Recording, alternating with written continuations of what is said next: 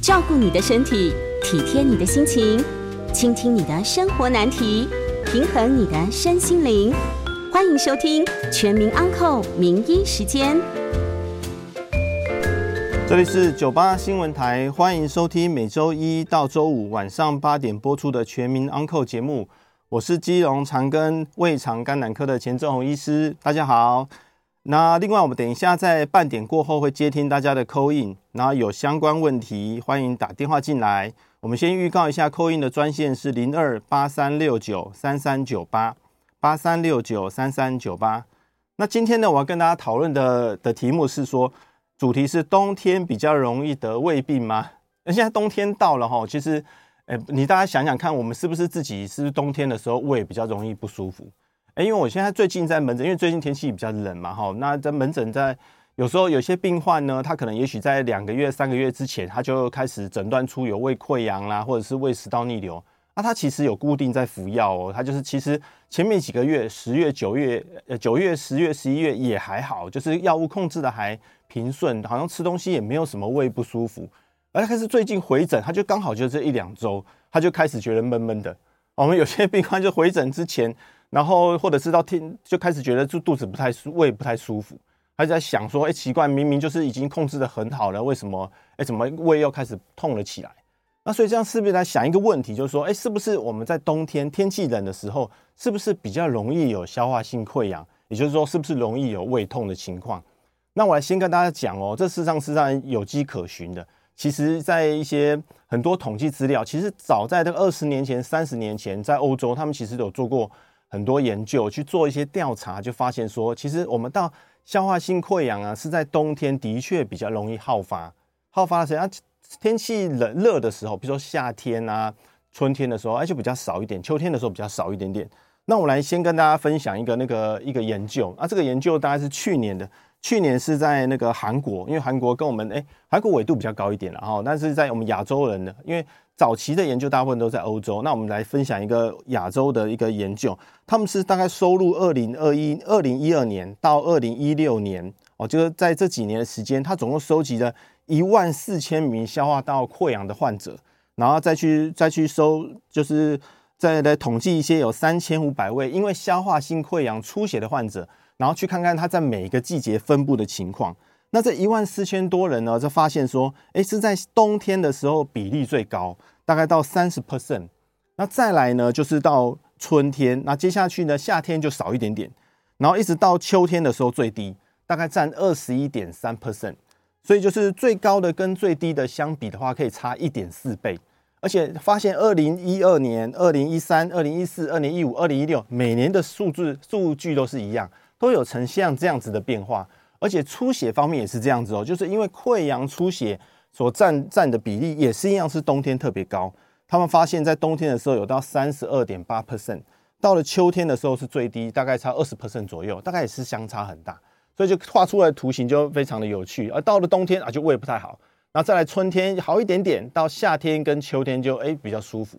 那为什么有这样的现象呢？一定是有原因的嘛。那我跟大家归纳出有几个四个原因，然后跟大家说明一下。第一个原因的话，当然是跟气候天气冷有关。那因为我们到冬天的时候，大家天气比较冷嘛，啊，比较冷的时候，就会身体为了防止那个热量散发掉呢，身体的交感神经会比较兴奋。在这个时候，我们的血管会比较收缩。那一样，我们到胃的血管里面也会比较收缩。所以当胃的血管收缩的时候，它的血液循环会比较差。这时候的确会比较容易溃疡。所以有可能在天气冷的时候呢，你可能就觉得说，哎，胃这个地方好像不太舒服，因为胃我们觉得有点有点可怜呐，就是它常常在我们的重要的器官里面是最容易被忽略的一个器官，也就是我们身体呢，其实要顾的话也是先顾脑嘛，因为脑最重要，所以到冬天血如血流如果不够，它会先到脑，那另外会到肝脏啊、肾脏啊这些比较重要的器官，到心脏这些重要的器官，像肠胃道，其实在我们身体里面相对上是比较不重要的。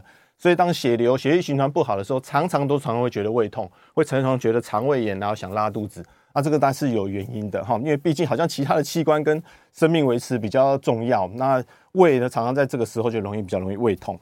那因为这样子的话，我跟大家讲一下，第一个原因就是哦，就是因为天气太冷的关系啊，就会因为天气冷，然后血液循环不良，就容易胃溃疡。所以以前呢、啊，就是我有些长辈有时候会跟我讲说，哎，正红啊，就是，哎，我最近呢，就是胃不太舒服啊，结果我拿一个暖暖包就放在那个肚子前面，哎，比较暖和一点点，我就觉得好像胃比较舒服一点点。啊，以前我听就觉得说，哎，这个有关吗？我也是觉得半信半疑，就觉得说，哎，怎么那么巧？会不会是你个人的经验？后来想一想，看看一些文学，看一些医学研究，发现说好像有一点点道理哦，就是让你的体温上升，让你身体穿得比较暖和一点点，或者是胸前哎有一个暖暖包，或者是一个比较暖炉，让身体比较暖乎乎一点点，血液循环会好一点点，像胃这个地方呢，可能就比较不会那么不舒服，好像好像有一点道理哦。那第二个原因呢，其实就跟这个冬天的时候，跟我们一些习惯有关。譬如说，在这个时候呢，有些平常爱抽烟的人呢，这个时候因为就为了要保暖嘛，所以他抽烟的量会比较多。那我们知道，抽烟呢是会让造成消化性溃疡。那抽烟本身不会增加胃酸分泌，但是它会让我们的胃的血液循环变差啊，这个时候也是溃疡容易发生。而且甚至如果溃疡出现的时候呢，伤口会比较难愈合。啊，就是抽烟的时候，因为这个时候抽烟的，呃，因为天气冷，然后比较会抽烟啊，喝酒的几率也高啊。这个时候喝酒饮酒量，其实我们的冬天远远是高于夏天。这个时候，夏天可能也许喝一些啤酒啊消暑，冬天有时候诶都是高粱啊、威士忌啊，一些烈酒都出来了。尤其我们知道，我们在十一、十二月这个时候，尤其到现在十二月，都是一些尾牙啦，或者是一些忘年会啊，都一些聚餐，这聚餐特别多。有时候每一周哦，常常周末都会有聚餐，吃的量呢，当然也是比较多。尤其是我们到冬天的时候，跟饮食有关嘛，像这个时候吃麻辣锅特别多，很多人吃麻辣锅或者是一些烧酒鸡、姜母鸭，都是一些比较重口味的东西，一些比较刺激性的食物啦，或比较酸、比较辣的东西。像我之前有一个病患呢，一个高中生，他就是两个朋友一起去吃这个小火锅，他就点那个麻辣锅啊，那时候他就是当天就吃下去、喝下去，就是喝麻辣锅吃汤嘛，喝汤啊，吃一些料啊，喝下去当天还没有不舒服。隔天就一直觉得胸闷胸痛，痛得非常厉害。然后后来来到我们医院来做检查，因为他那个年纪很年轻，不到二十岁，大概十七岁还是十九岁。然后他来做检查，我们帮他做一个胃镜，就发现说，啊，胃在食道的中间有大概四个溃疡发生。哦，就是因为他那个时候可能是喝那个麻辣汤，那个可能是太辣，那而且又太烫。因为我们知道那个麻辣锅哦，它除了温度高之外，里面还有一些油，那或者是你吃的一些一些。一些饺子啦，还是说里面的一些豆腐，它实际上有点油啊，那个温度很高哦，会比一般的一般的汤温度还高啊，这个很容易烫伤。好，所以所以这个冬天的时候是吃这些刺激性的食物的时候，你在喝汤的时候要特别小心。有时候你喝得太快，温度太高，这样我们的我们的食道会受不了，它会直接这样好像烧灼，出现一个溃疡，所以这个要小心。那当然你这是第二个原因，就是说哎跟饮食有关啊，就是说哎你抽烟喝抽的比较多。喝酒比较多，然后吃的食物比较复杂，也比较重口味，这时候当然容易胃痛啊，所以大家这个时候要小心。那第三个原因是跟那个幽门杆菌感染有关啊。其实过去有研究，就是说啊，冬天跟夏天它其实感染跟传染的的幅度是不太一样。在冬天的时候呢，这个幽门杆菌呢，它的被感染的几率好像比较高。那我想跟饮食比较比较常饮食的关系，可能大家聚餐的关系吧。那这个没有很明显的数据啦，不过研究上大概就是跟幽门杆菌有关，因为我们知道胃溃疡大概有七成的人是因为幽门杆菌引起的，然后十二指肠溃疡大概有九成都跟幽门杆菌有关啊，所以说如果幽门杆菌感染的话，就特别容易造成消化性溃疡，这是有息息相关的。那第四个原因呢，大概是跟药物有关。那因为我们做天气冷的时候呢，就会有一些病就会出现，就平常天气热的时候不会。那第一个比较常见的就是一些风湿性关节炎。尤其尤其到天气人啊，尤其这种季节交换的时候，尤其一直下雨哈，很多地方它一直下雨，天气比较湿冷的时候，它的关节炎就特别的严重。它原本的也许它的消炎止痛药可能早晚吃，那这时候可能三餐吃，有时候半夜还是起来再吃一颗，所以这时候吃消炎止痛药的几率是比较高。那我们知道消炎止痛药的话，很多都可能伤胃，会直接会造成消化性溃疡。好，所以止痛药会。第二个话是在冬天的时候，有一些呼吸道的疾病也比较容易发作。还有些人有慢性支气管炎啊，或者是气喘，在这个时候因为天气一冷嘛，哦，就最近在路上会发现很多人戴口罩之外，他还是容易打喷嚏啊，还是会冷，气喘发作的几率增加。那有时候我们会会用比较多的类固醇，不管是吸的啦还是吃的啊，在这段期间内使用类固醇的几率，尤其到秋天也一样。哦，到冬天转秋天这段这段期间，在季节变化的时候，这些气喘就特别容易发作。这时候你用的类固醇的量比较大，哎，这个也是会造成这个溃疡比较容易发生。会造成伤口比较难愈合。另外第三个呢，就是跟心血管疾病有关啊，因为我们知道冬天，其实这个时候呢，最怕的就是突然心肌梗塞啊、中风啊。这个时候因为天气冷嘛，然后这个时候有的人在冬天的时候血压特别高，他没有注意冬天跟夏天血压是不太一样的。那有时候吃平常哎，每天都吃早晚吃一颗降血压药，有时候到冬天他发现量血压哎异常的上升，尤其到半夜的时候，有人早上起床的时候血压特别的高，这时候心血管疾病发生的几率非常的高哦。那尤其我其实我们现在在半夜，然后可以看听到那些心脏可能晚上都出来做心导管，很多人在这个时候突然心肌梗塞。那在这个时候呢，因为心肌梗塞或者是中风的关系，他们常常要吃到一些阿司匹林啊，我们一般有时候商品名叫搏击。它就是让我们叫抗血小板抑抑制剂，就是通血路的药啦哈，或者是说一些抗凝血的药物。那这些药物呢，在在心脏科也常开，像有些人有慢性的心脏病或曾经放过支架的，在这时候也会吃一些这抗凝血的药，或者是一些诶阿司匹林这样的药物。那这样的药物呢，事实上也会增加消化性溃疡出血的风险。那就也许你平常可能没有什么问题，可是也许是吃了好几十年都没什么问题，而直到冬天天气冷啊，吃东西不注意啊，马上哎这溃疡就出现了，而且又甚至出血。所以这个消化性溃疡呢，在冬天的时候要特别的小心啊。当然，我之前曾经在那个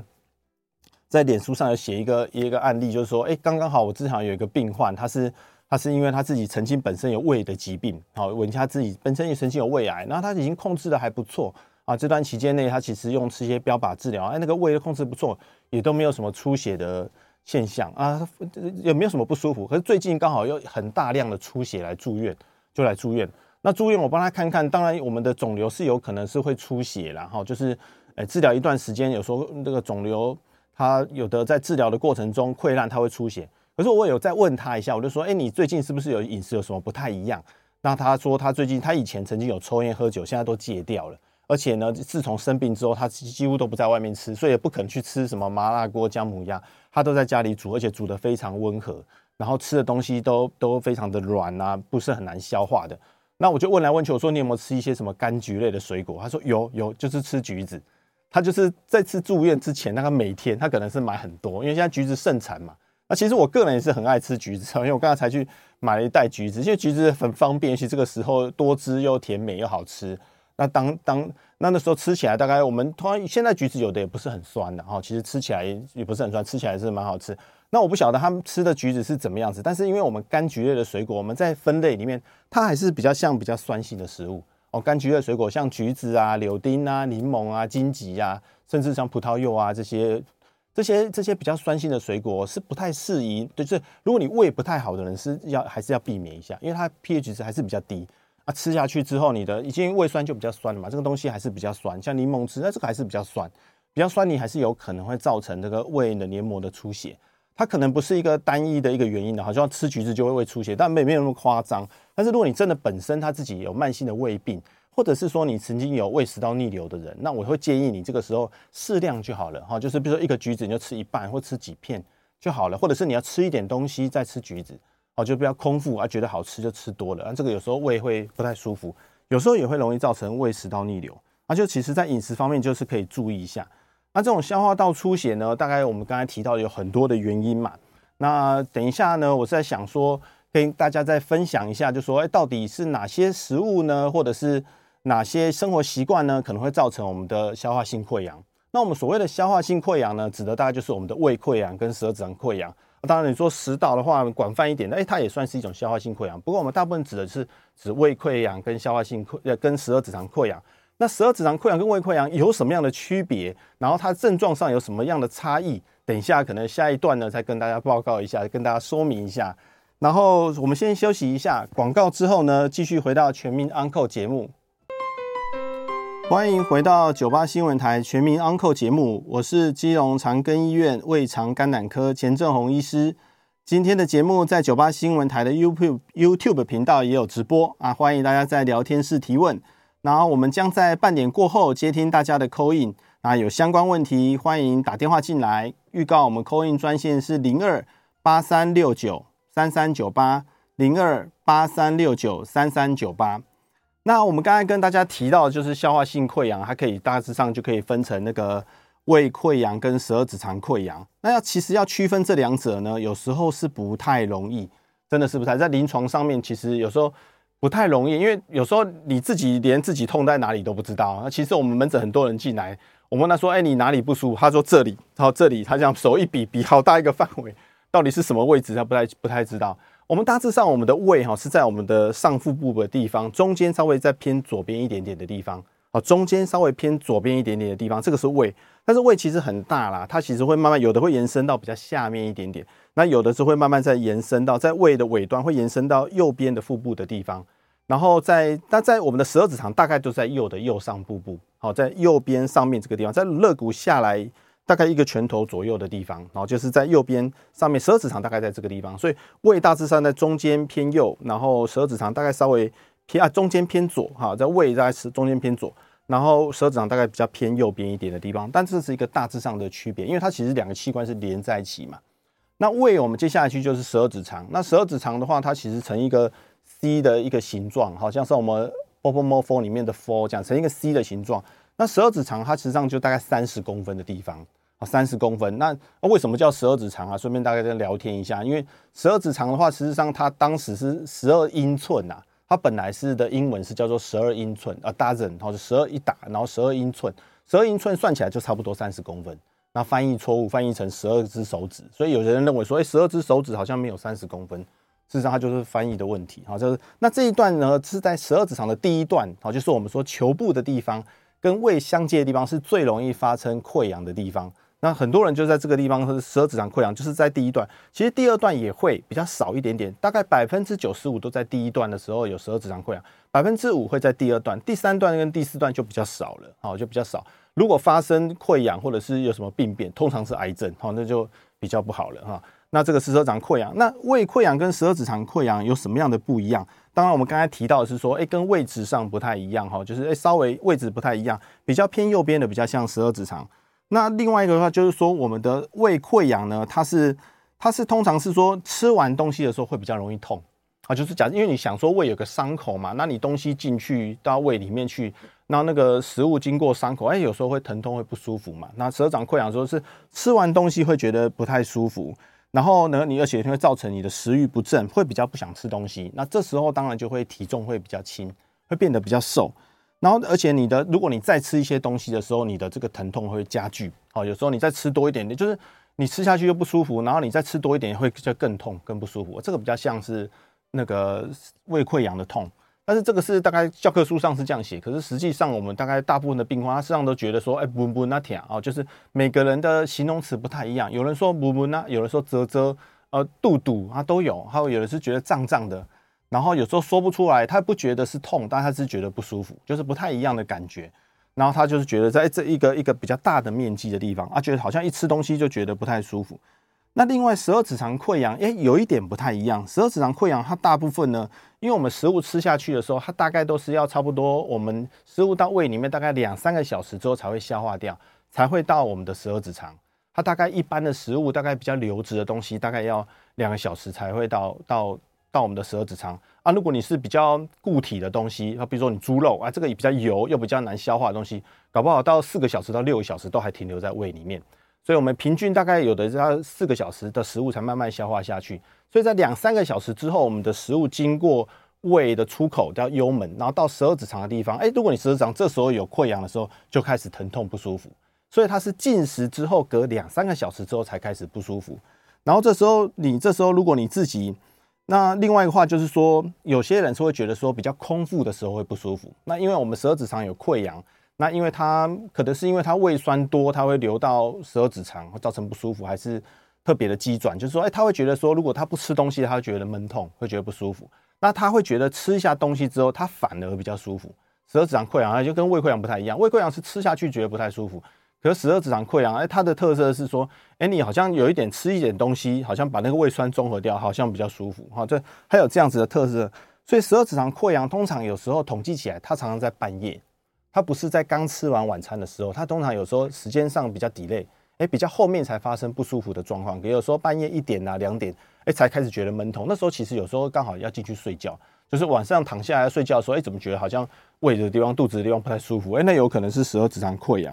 那因为它的特色是说，它吃完东西会比较舒服，所以有可能反而体重会增加。哦，胃溃疡是哎吃了不舒服就越来越瘦，啊，体十二指肠溃疡觉得说其实还很能吃，还会想吃，然后还是不是说没食欲，在吃的好像会会比较舒服，可是吃完过一阵子又不舒服，好像就是这样反反复复一些症状。那有时候我们大概大致上，有时候我们不太容易啦哈，其其实医学上是不太容易是说单纯就你所提到的症状，然后去很容易去区分啊，你这个就是胃溃疡，有时候这个是十二指肠溃疡，因为有时候一个胃溃疡跟十二指肠溃疡它发生的位置其实差差不到三公分。非常靠近，然后就在胃的尾端，或者跟十二指肠的头部，这两个其实其实非常的接近，都在一起。那那因为幽门杆菌呢，大概我们说胃溃疡的相关性比较高，哎，十二指肠溃疡相关性比较高，大概九成大概都是跟十二跟幽门杆菌有关。那胃溃疡大概七成左右跟幽门杆菌有关。那会造成消化性溃疡呢？它大概那个第一个原因就是我们刚才提到说药物是嘛，幽门杆菌也是。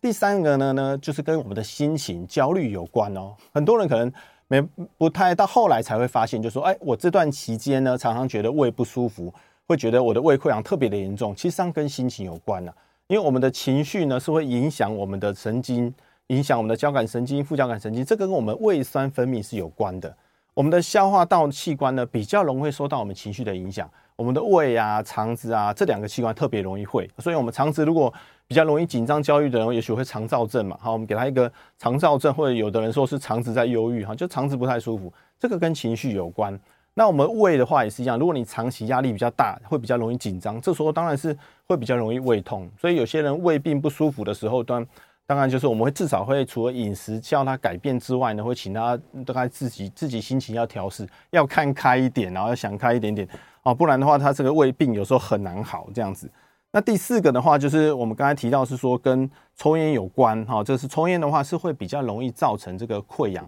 像有些病患呢，他也是来医院治疗，然后发现有胃溃疡，也做了幽门杆菌治疗，饮食上也特别注意，但是呢，我们才追踪起来发现他的溃疡一直没有改善，一直都没有完全的愈合。那事实上跟他抽烟有关哦，因为我们抽烟，它的确会让我们的伤口会比较难愈合。所以说，如果假设哎，就是有会抽烟习惯的朋友，假设你真的是已经有胃溃疡，那你这段期间可能你抽烟的量真的要减少，或者要停掉，不然你溃疡真的是比较难愈合啊，这点可能要知道。那另外的话，跟饮食方面，我们刚才提到的是一些柑橘类的水果嘛，柳丁、橘子这些是会。另外呢，其实非常常见的就是咖啡跟茶，我觉得茶的几率好像还比咖啡来得多啊，咖啡好像比较有时候是提到是胃酸逆流。那你说造成溃疡，我觉得还是算比较少一点点。可是喝茶倒是真的会哦。那有的喝茶，我像乌龙茶那种高山茶，这个我有遇过。像有一些大概七十几岁，尤其大概七十岁到接近六六七十岁的比较长辈的，他们可能也许他喝茶的习惯是从年轻开始，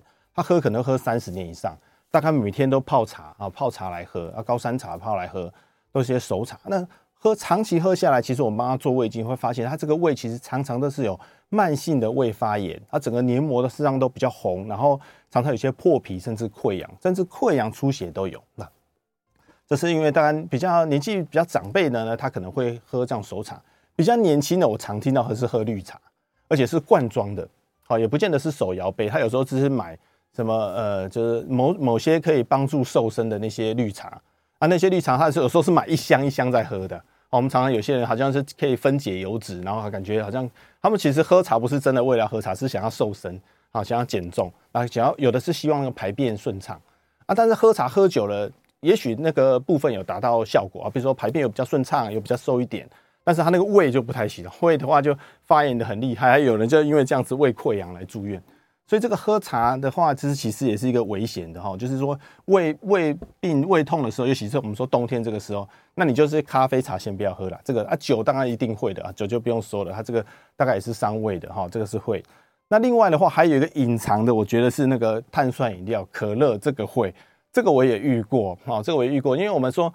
可乐的话，就是因为我们刚才提到了一些，比如说什么酸梅汁啊、柠檬汁啊。或者是一些柳橙汁、柳丁汁，这些听起来很酸，可是它 pH 值大概都二点七到二点七到三点四左右而已。好像现在酸梅汁大概就三点四而已，那以为很酸，其实上都 pH 三点多。那可乐是多少？可乐大概二点三，pH 是二点三，是非常酸哦。可乐是非常酸，你喝起来不是那么酸，是因为它糖加很多。像一杯可乐，一个罐装可乐大概有十四颗方糖的量，它是因为很甜去把它盖掉。好，就像我们之前一些什么柠檬。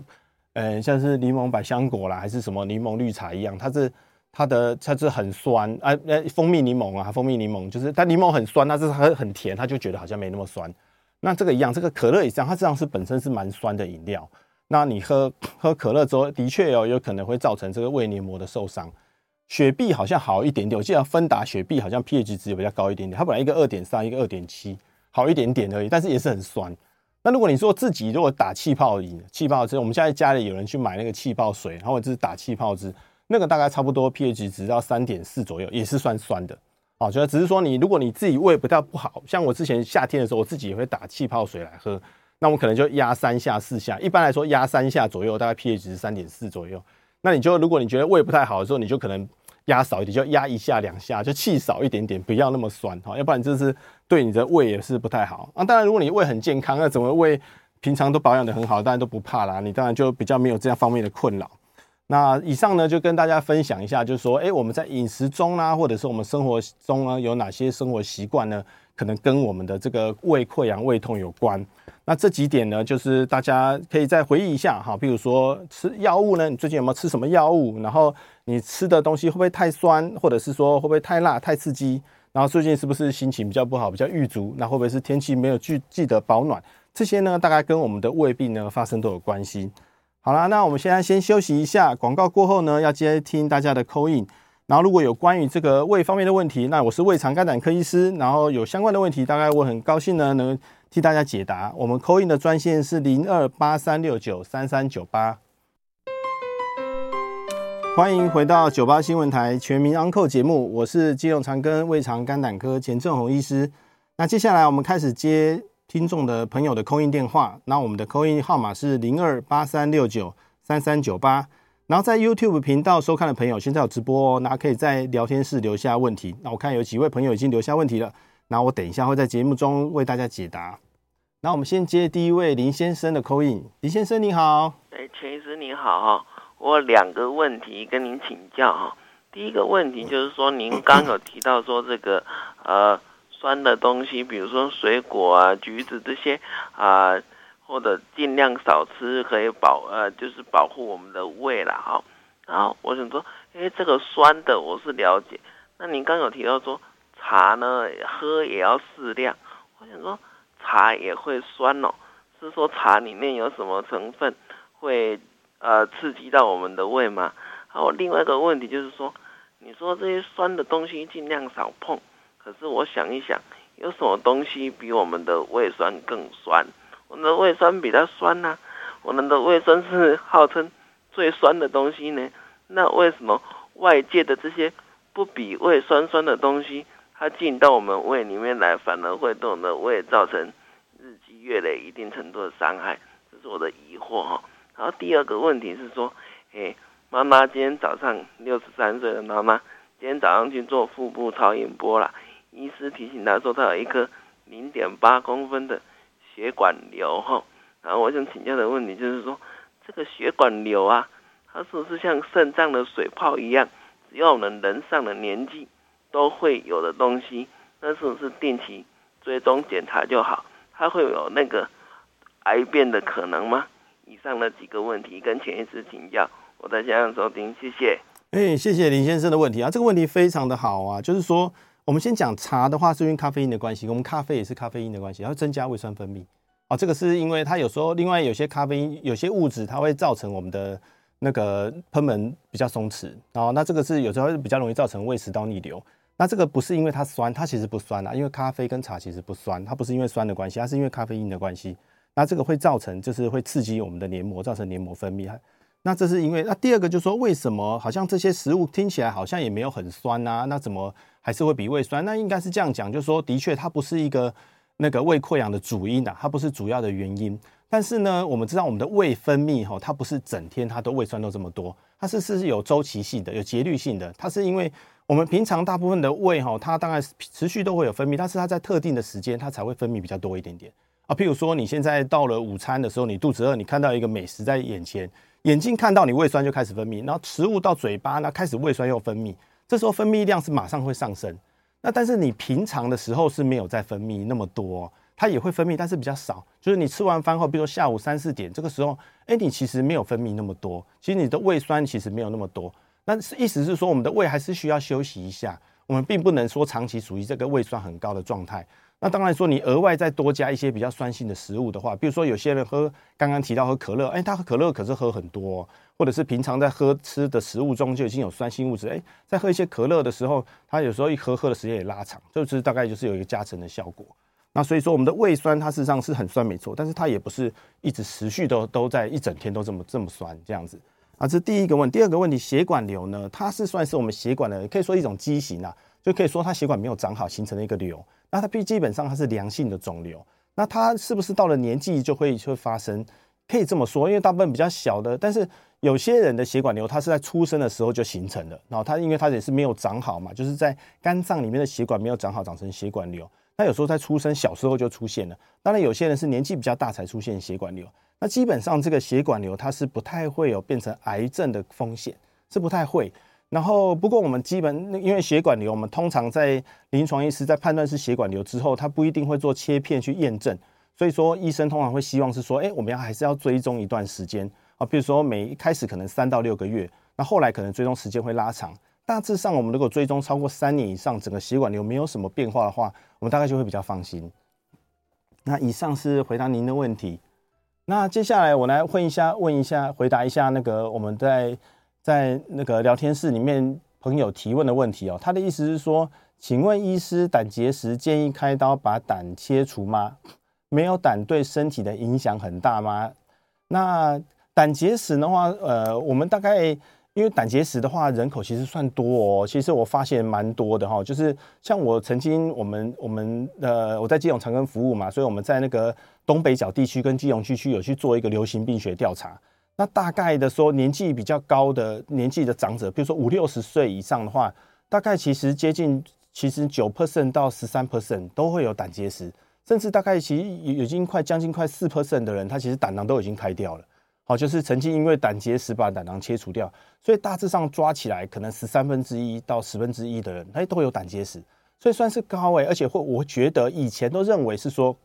好像是年纪比较大的才会胆结石，或者是女生比较肥胖的人会胆结石。后来发现有些年轻的男生，也也就是瘦瘦的，哎，他也是会胆结石。那因为胆结石的话，那会胆结石出现的时候，大概有两成的人会有症状，有八成的人没有症状。基本上医学上是认为有两成有症状的人会建议开刀，因为他有症状的人，他其实再发生有症状的几率是非常的高，他可能会反复的疼痛，造成那个急性的胆囊发炎，或者是急性的胆道发炎。所以说，如果你有造成疼痛的话，你可能是要考虑开刀。另外，当你的结石很大，比如说你的石头大于超过三公分，那这个是会增加胆囊癌的风险哦。所以我会担心癌症，他已经不是担心说他会不会发炎会痛，而是怕是说，哎，是不是会癌症出现？所以你的石头比较大，要超过三公分啊，整个整个胆囊都缩得很小，这个会建议开刀。另外，有一些特殊的情况，比如说你本身是有糖尿病或者是有肝硬化的病患。那年纪也比较大，而且你反复那个结石也比较多的，也许不到三公分，但它石头很多，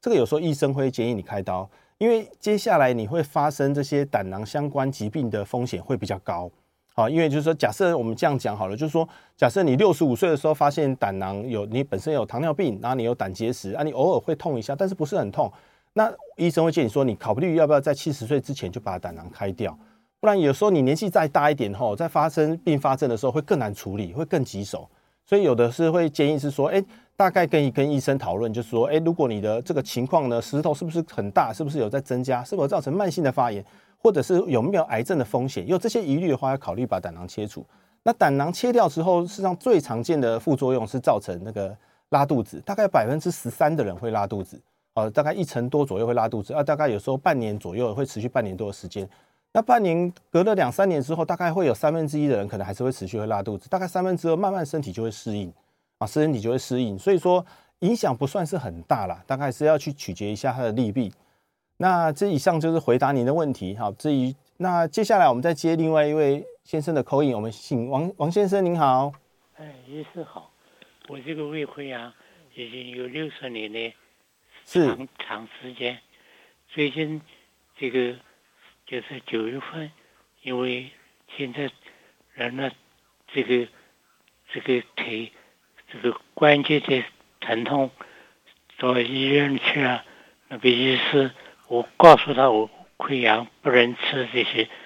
这个止痛呃消炎的药，他还叫护士小姐叫我一天量的这个要两天量，当时就叫我在医院里面拿了吃下去，结果的话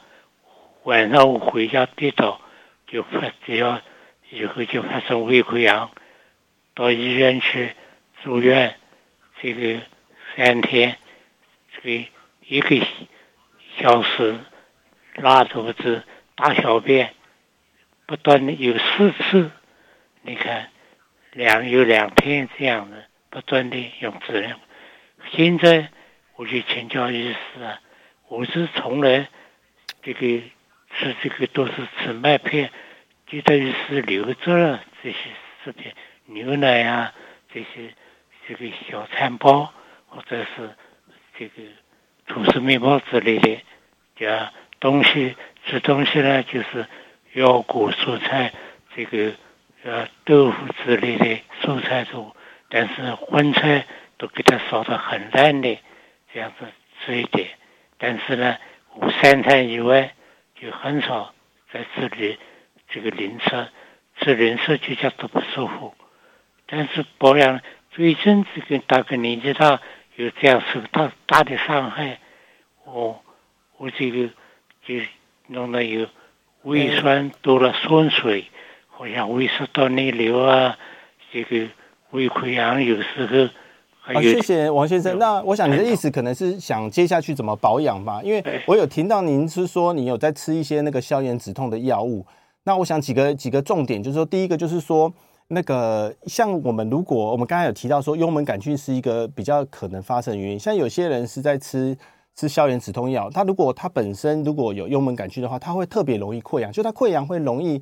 反复的发生。所以我会建议你就确定一下你的那个胃里面有有没有幽门杆菌。如果幽门杆菌要把它杀死，杀死之后呢，之后你再吃一些阿司匹林的或者消炎止痛药，说它就比较不会那么容易溃疡发生。第二个就是说，我是建议就是说，哎，每次的溃疡，我想医师他也会会注意说要开立那个溃疡的药，而且这个溃疡的药有时候要吃两到三个月以上。那甚至有些人，我发现有些人可能他的伤口不容易愈合，他有时候吃到甚至到半年以上，他才会完全愈合。所以说，我们吃药部分的话，可能就是要按照医嘱长期的吃，因为我们溃疡哈，有时候有些的伤口大概不会说一两个礼拜就愈合，有时候甚至要到一个月以上，它才会伤口愈合。所以要要吃药吃药一段时间，完整的疗程可能会比较可以预防以后再反复的发作。那这个可能是要使用正确药正确的药物跟实验正确的疗程。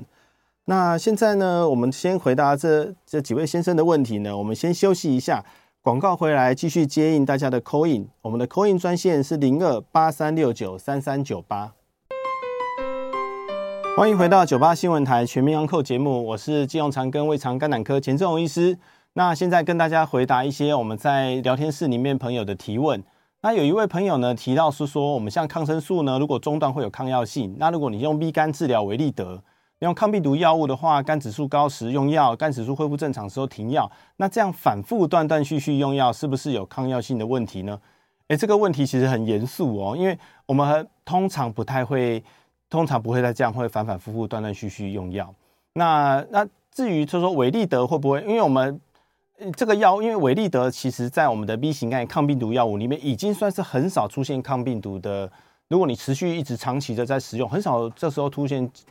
突变，然后产生抗药性，其实很少，几率是很低。其他的药物倒是有可能哦。那我们像贝乐克啊，或者是我们的其他的惠利妥，惠利妥也是蛮少的。早期的一些抗病毒药物都有可能会发生，所以非常不鼓励，或者是应该觉得应该要应该是要小心，说你这样子这样子断断续续服用呢，会增加一些风险。所以说，我们通常我们的 B，因为我们的 B 型肝炎病毒呢，它在治疗的过程中呢，用抗病毒药物事实上可以把病毒压得很低，然后可以达到很好的控制。那断断续续用药，这时候病毒真的是容比较容易长出来。当然，也许它的抗药性呢，在这个时候就容易发生。那所以我是建议是说，哎，尽量减少这样子的这样的用药习惯，这样子，哎，应该是不可以了哈。那第二个就是说，直接胆红素异常，然后总胆固醇正常范围需在正常范围需要做什么追踪？那基本上我们胆色素很多有些人是。它只只是在健检报告里面发现说啊某一个数值特别高，比如直接胆红素特别高，它胆总胆红素正常。我想基本上这就不用太担心哦，不用太担心，总胆红素正常，大致上都已经是正常。那如果要追踪的话，我们应该是当然之后再抽血也可以，然后去看一下它的那个直接胆红素跟总胆红素的比例有没有特别的偏颇啦、偏差。然后那超音波也可以做个超音波去看看我们的胆道有没有什么病变。那现在因为大部分我们这个胆色素呢，大概跟胆结石、胆道发炎或胆道阻塞比较有关系啊。你可以做个超音波看看肝胆上有什么问题，这是应该可以先先看一下。那那但是因为如果是胆色素正常，大致上是不用太担心了。那另外是说非结石引起的胆囊发炎嘛？有没有非结石引起？当然是有。有些人的胆囊发炎比较少啦，大部分的胆囊发炎都是因为有胆结石，它引起胆囊发炎。那有些人的确是因为他胆囊找不到石头，哎，他整个胆囊发炎的很厉害。尤其是最近哈一些医学报告说跟这个 COVID-19 有关，像有些外国有些病例报告就是说，哎，得到新冠病毒之后，它造成急性的胆囊发炎，而且这个胆囊发炎和去找还找不到结石。还是发炎可能需要说药物治疗或甚至开刀，那是可能诱发一些免疫反应，它造成它这个胆囊胆囊发炎。胆囊发炎通常有的时候跟细菌感染有关，因为我们的胆囊是我们的胆囊是连着胆道，胆道是到十二指肠，所以我们通常通常这细菌怎么来的？它不是从肝脏跑过去的，它大部分都是从这个十二指肠从胆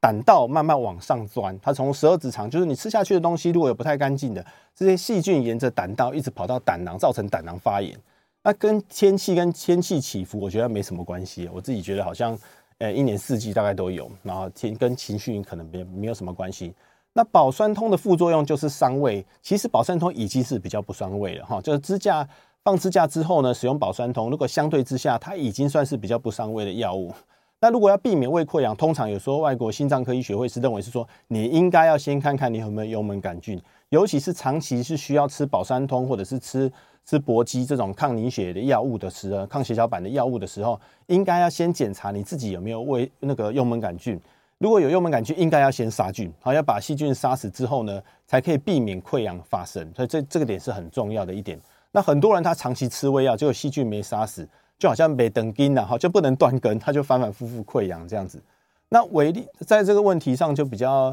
维力德需要终身服终身服药吗？这个是指我们这个这位朋友问的是说，我们一个 B 型肝炎治疗这个抗病毒药物是不是应该要终身用药？那在这个这个是一个很很重要的问题。然后在医学上面的话，呃，主要我们有某些情况，我会建议是长期使用药物啊，或者是譬如说，假设你肝硬化比较严重，那或者是说已经有人有得肝癌了啊，肝癌接受过治疗之后，他可能是诶长期使用病毒药物，除非是说他 B 型肝炎已经消失掉。不过长期使用的话，可以减少那个肝硬化的并发症，或者是减少癌症的发生，这个倒是可以考虑长期使用。但是呢，现在也有一些证据发现说，哎，我们的抗病毒药物呢，也不见得一定都要长期使用。如果在某些条件之下，比如说你的病毒量真的比较低了，然后你身体的免疫系免疫系统也还不错，你试着事实上可以考虑停药一下，看看我们的身体能不能诱发一个免疫反应，让自己靠自己的身体能够清除这些病毒。这也是一个好的方法，然后所以这个用药的问题其实比较复杂一点点，而且比较专业一点点。那我是建议是说，哎，你可以问问看你的那个胃肠科医师呢，专科医师，他看他怎么样子给你建议，因为这个每个人情况还是有点不同。